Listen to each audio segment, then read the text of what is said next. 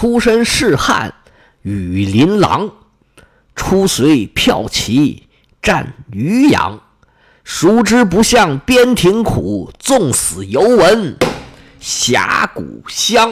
大家好，我是老胡胡。黑罗马第三部之不进则退。今天咱们讲西比亚出世。那这么重要的人物，咱们不能不配一首定场诗。这是一首唐诗，大诗人王维《少年行四首》里边的第二首，写的是一个官宦人家出生的少年，第一次外出打仗就跟的是霍去病。这骠骑说的就是霍去病。后来不能打仗了，他心里着急呀，想要上阵杀敌，名垂青史。我们书中即将出场的这位人物，大致就有这么个意思。前几回我们讲的是在意大利汉尼拔和罗马竞争的主战场，在公元前二百一十六年坎尼之战以后，经过了八年的逐渐恢复，稳扎稳打，到公元前二百零八年的时候，已经收复了曾经加入汉尼拔阵营的最大的两个城市卡普亚和塔兰托。罗马步步紧逼，逐渐取得了优势，汉尼拔是越退越往南。到了公元前二百零八年的时候，汉尼拔的手里就只剩下布鲁提亚和阿普利亚，也就是意大利最南部的部分地区。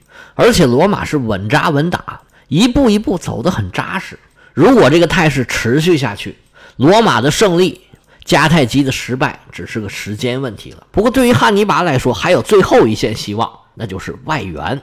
在汉尼拔的计划里，最少是有两个外援的。咱们以前讲过，一个是他们的天然盟友罗马东边的马其顿，结果马其顿被希腊人牵制的死死的，对汉尼拔是一点忙也没帮得上。汉尼拔为了让他们方便登陆，还特意把塔兰托给打了下来，结果也是白忙活，没用上。还有一个外援，就是汉尼拔他们巴卡家族已经经营了多年的西班牙，这里才是汉尼拔的老窝。至于迦太基，汉尼拔应该很清楚。虽然是他的祖国，但是反对的势力太大。迦太基宁愿派兵去西西里，也不愿意给汉尼拔提供实质上的支持。你从这个人数上就可以看得出来，汉尼拔打了坎尼之战之后，专门派他弟弟回去要兵，结果迦太基才磨磨唧唧的勉强给了四千人，而他们派到西西里的军队一次就是一两万、两三万。在迦太基心目中，谁重谁轻，你是看得很清楚的。所以汉尼拔对他的祖国最初应该也没有抱太大的期望。至于后面倒向汉尼拔的叙拉古，汉尼拔可能还指望了一下，但随着局势的发展，这个火苗很快也被罗马人给扑灭了。虽然西班牙的战况是一波三折，汉尼拔的弟弟哈斯德鲁巴。几次想要往意大利派兵，但是被老西比亚兄弟是牢牢的拖住。这么一拖就是好几年。在公元前二百一十一年，两兄弟双双战死沙场，西班牙不能没人呢。刚好卡普亚的围城战在这时候结束了。当年的执政官克劳迪乌斯·尼禄带着一万多的援军来到西班牙，等他到西班牙的时候，已经快到冬天了。尼禄就收拾残兵，准备来年再战。翻过年，到了公元前二百一十年，这位尼禄将军果然不含糊，老将出马，一个顶俩，在一场战役里头，把哈斯德鲁巴率领的军队围到山谷里头。要不是哈斯德鲁巴耍了一个小花招，整支军队就得交代在里头。这个事儿咱们以前讲过，在这儿就不重复了。但是尼禄呢，打了一仗之后，他就不想在西班牙待了。找个托词，他就回到了意大利。他为啥不愿意在西班牙待呢？因为西班牙这个活儿确实不是一个好活儿。咱们以前讲过了，西班牙总体来说，当时的开发程度并不高，当地的土著非常的彪悍又很尚武，打起仗来不要命。后来中世纪的一个法国国王曾经说过，在西班牙打仗啊，你人多会被饿死，人少会被打死。当时汉尼拔的父亲哈米尔卡选择在西班牙发展，其实也是一个无奈之举。在当时的人看来，西班牙已经是文明世界的边缘了，是其他的势力没有染指的一块地方。哈米尔卡当时没得选，只能克服困难到西班牙。很大程度上，他是去拓荒的。不过他运气不错，拓到了一个大银矿。这个银矿给哈米尔卡帮了很大的忙。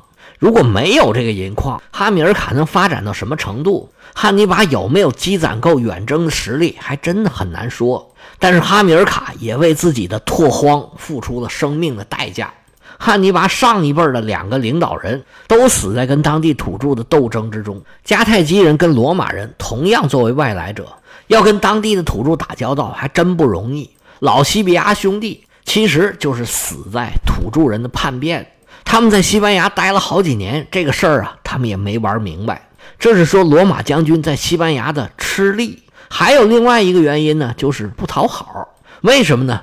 因为现在的主战场是在意大利，他们主要的敌人是汉尼拔。你要想建功立业，肯定是在主战场跟主要的敌人打仗，这你打赢了才是奇功一件呢。你在西班牙就算是你大获全胜，彻底把敌人给打败了，到时候论功行赏的时候，你也只能把自己的名字排到后头去。而尼禄现在已经是执政官了，人家是最一线的、最主力的、最重要的将领。你现在想让他去西班牙，那他肯定是不愿意啊。这是他个人意愿方面，吃力不讨好，他不愿意去。另外呢，还有他个人能力方面。西班牙这个活儿啊，你别看尼禄他看不上，就算是他看上了，他也不一定干得了。因为西班牙的局势很复杂，当地的土著啊是五花八门，什么情况都有。他们之间呢也是朝三暮四，今天跟你好，明天跟你打。一会儿投这边，一会儿投那边。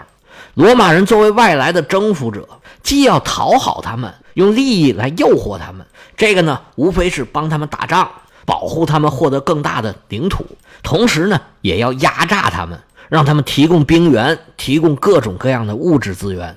在这儿啊，需要头脑灵活，耍外交手腕，利用各个部落之间的矛盾，既不能对他们太好了，也不能对他们太狠了。掌握这个平衡还真挺不容易的。像尼禄这样的人啊，跟那个马塞卢斯是差不多的，是个老直男，又是暴躁又是凶狠，对当地的土著非常的苛刻。打仗还可以，但是搞外交啊，他可不擅长。本来在西比亚兄弟死了之后，哈斯德鲁巴为了快速的恢复实力，他对当地土著人压榨的就很厉害，非常不得人心。但是尼禄呢，也不会利用这个条件。也可能不是不会吧，他根本就没有心思在这儿经营。打完这一仗之后，干脆就一走了之了。罗马人群龙无首，汉尼拔这两个弟弟一看，那这是好机会啊，赶紧的紧锣密鼓的筹备，想要组织一支大军走汉尼拔的老路，要去意大利援助自己的哥哥。这么大的动作，罗马人不可能不知道。但是到底派谁去，罗马的元老院可就犯了难了。如果派这些成了名的将军，他们八成跟尼禄这样，他们不愿意去，吃力不讨好，谁愿意干呢？而且西比亚兄弟在西班牙经营多年，当地的罗马士兵也好，当地的土著也好，有很多人就很认这个名字。你要是再派一个人来，就像尼禄这样的，他就算是在西班牙立了功，这个功劳也得分给西比亚一半那我去图啥呢？所以这些老将名将，他们都不愿意去。但是你随便选一个人那也不行，就像咱刚才说的，西班牙这个活啊，好汉子不愿意干，这赖汉子他干不了。你要是真的随便扒拉扒拉脑袋来一个人，成事不足败事有余，打不过人家还净惹祸，那不就抓瞎了吗？如果西班牙的局势没控制好，汉尼拔得到了有力的援助，以汉尼拔的聪明才智，他要是咸鱼翻身，这也未可知啊。到时候真的有了三长两短，那谁能吃罪得起啊？就在元老院左右为难的时候，有一个名字就出现在了元老院的候选名单当中。几个大权在握的元老私底下一捏过，要不就他吧。这个人是罗马的一位年轻的将军，这个时候他的名字还叫做普布里乌斯·科尔内利乌斯·西比亚。日后。等他打败了迦太基以后，这个名字的后边还要加一个尊号，叫阿非利加努斯，就是非洲征服者的意思。西比亚这个名字啊，听起来有点怪，尤其是按照我们中文的翻译，如果念正字儿的话，就会念成西比阿，读起来又别扭又不好听。拉丁语这个名字读作 Scipio，一共就六个字母。S C I P O 还是很简洁、很响亮，还挺好听的。我讲到西比亚的时候呢，因为感觉那正字儿很别扭，我就没按照正字儿读，就读西比亚。现在叫这个名的人很少，不知道为什么。按理说这么显赫的家族，应该有很多后代才对，而且不光是自己的后代。按照罗马的习俗，有很多他的门客也会用他的名字，但是不知道为什么这名字就没有推广开。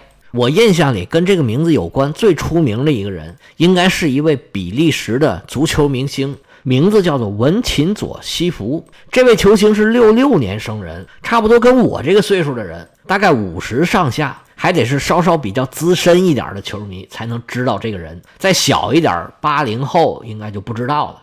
这位球星虽然是比利时的国籍，但是其实他是意大利人，出生在西西里岛。这么一说，他这名字好像就有点合理了。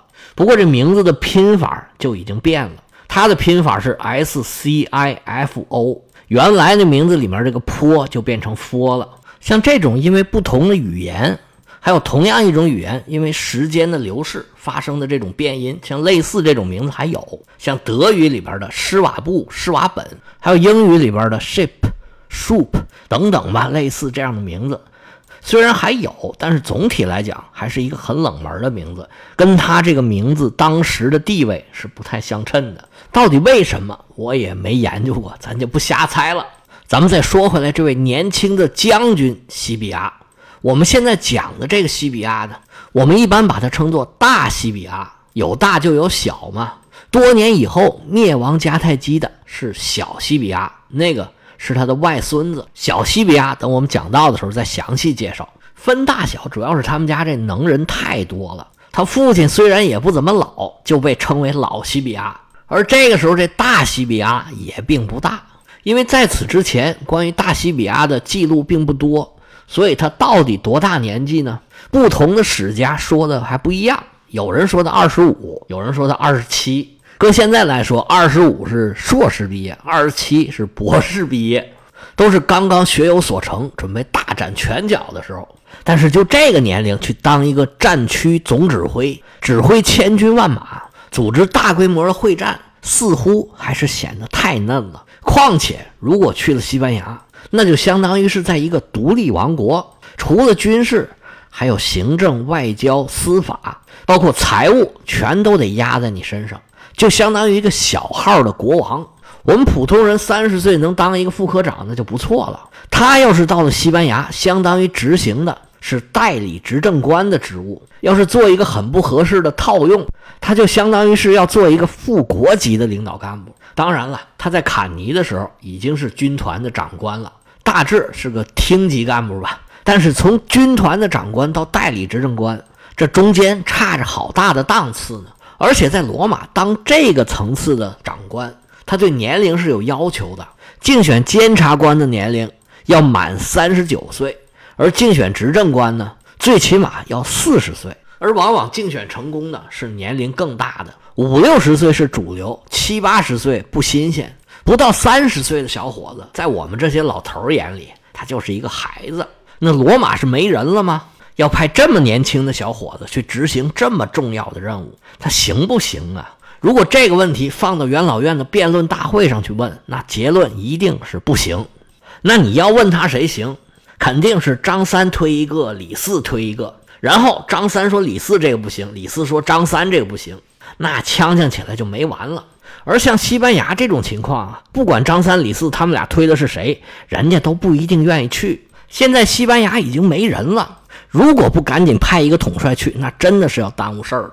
但是元老院又不可能迅速的产生一个候选人，像西比亚这样的人，本身他硬件就不合格，送到元老院这么一审，八成就给否了。在西班牙前线急需用人，元老院又不能迅速的产生人选的情况下，那怎么办呢？罗马有高人，你元老院解决不了的问题啊，让人民来解决啊。我们把这事儿啊交到公民大会。想去的自告奋勇，咱报名，然后公民投票选上谁，那就是谁。结果报名的人里边最突出的，就是这位青年将军西比亚。西比亚到底行不行这个问题，从元老院那一帮老头交给了罗马的公民来定夺。那普通老百姓的想法跟那帮老头的想法可就不一样了。选举这东西啊，我觉得啊，我个人认为，其实主要看这个人的个人魅力。这个人魅力里头啊，主要包括长相、亲和力、口才、学识、气质，甚至包括幽默感、小聪明。总而言之，就是招人喜欢的人，他容易选上。咱们就拿美国总统举例子，你往前倒这几任美国总统，基本都是长得帅、口才好、非常有个人魅力的。像克林顿、奥巴马这样的就不用说了，包括川普和拜登，其实都是帅老头。抛开他们的政治观点和政策取向不说，这些在选举里边获胜的人，最大的武器并不是他们的政治主张。其实反而是个人的魅力，而西比亚正是一个极具个人魅力的人，而这场所谓的选举很有可能就是专门给他办的。大家可以设想一下啊，一个小伙儿是又高又瘦，但是瘦虽然是瘦，脱下衣服来有肌肉，往脸上看这五官呢，长得跟希腊雕像一样，高鼻梁大眼睛。四方海口是双耳垂轮，两只眼睛炯炯有神，透着就那么精明干练。一脑袋黑色的长发像瀑布一样打着嘟噜垂在肩膀上，身上穿着白色的普通罗马托加，边上镶着紫边这说明啊是元老院的成员，这是显赫的贵族家庭出身。但是一样的衣服往人身上一穿呢，哎，就那么合身就那么挺。就跟长在身上似的，这小伙子就这么干净利索，往台上一站呢，说话之前还显得很腼腆。说要是没有人愿意去西班牙的话，我愿意就任这个危险的职位。然后我要告诉大家为什么。虽然开始看起来很腼腆，但是一说起来，嚯，滔滔不绝，讲的是通俗易懂，言之有物，而用词儿又很文雅。一场演讲下来。把全场观众的注意力都吸引到自己身上。这些选举人一边听一边点头啊，嗯，有道理。哎，这小伙子长得真有道理啊！演讲完之后，西比亚说：“我在九年之前，汉尼拔刚刚入侵的时候，就在提契诺河战役里头啊，拼死救下了我身负重伤的父亲。那时候我还小呢。”十七岁，刚刚入伍，八年抗战打下来，我不敢说身经百战吧，大小战役算下来十几二十次那是有了。眼见着敌人还在我们的土地上猖獗，哎，我心里这个着急呀。尤其是在去年，我的父亲在西班牙面临危机，只可惜呀，我没在身边，这次可就救不了他了。听说谭老人家。惨遭泽人的毒手，在西班牙为国捐躯，而现在西班牙的罗马军队是群龙无首。我父亲当年取得的战果，就这么一点一点就要全都丢掉了。眼见我父亲大人的付出就要付之东流，各位麻烦您投我一票，我好求得元老院一支令箭，去西班牙披挂上阵。一是为罗马开疆拓土，让汉尼拔得不到西班牙的援军；二，我是要报我的杀父之仇。一番演讲下来，是掌声雷动，下边哗，全场的观众感动的是热泪盈眶。这样的小伙子，让你们投他一票，这种要求谁能拒绝得了？几位元老在后边听完西比亚的演讲，相视一笑，嘿嘿，这事儿啊。成了很多历史学家就分析，这次通过选举让西比亚成为西班牙的统帅，幕后操纵的就是几位当权的元老。他们这么做的目的，就是要堵住元老院里反对派的嘴。这可是公民大会选举出来的结果，这在罗马是拥有最高的法律效力的。想要推翻这个结果，那就得公民大会再投一次票，就同样一件事儿反复来投票，这不合适。所以这投票结果一出来，想要反对的再来说三道四，那就不合适了。让你去，你又不去。现在我们选出来了，你又说不合适，你几个意思？投票结果呢？当然是一边倒，西比亚是顺利当选。那西比亚他到底行不行呢？咱们下回接着说。